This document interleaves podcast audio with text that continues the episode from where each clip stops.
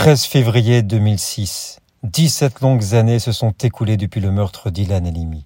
Ce jeune vendeur de téléphones portables, détenu dans une cave sordide de la banlieue parisienne, contre une rançon.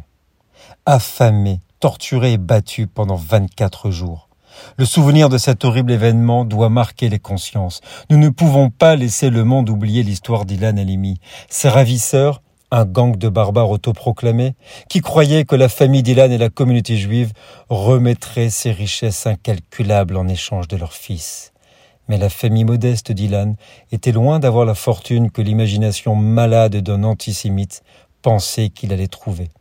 Par ignorance et antisémitisme, les ravisseurs ont compris trop tard qu'ils avaient kidnappé un jeune homme sans en tirer profit, et ont évacué leur frustration sur lui. La famille d'Ilan Halimi, victime du stéréotype séculaire des juifs et de l'argent, mais sans les moyens de pouvoir racheter leur fils. Nous avons tous pensé que cela aurait pu arriver à un proche, à un enfant, à un ami. L'horrible destin d'Ilan a été un poignard enfoncé dans les âmes juives. 17 ans après, les clichés ont-ils disparu? Il faut sans cesse rappeler ce que peuvent faire la haine et l'intolérance.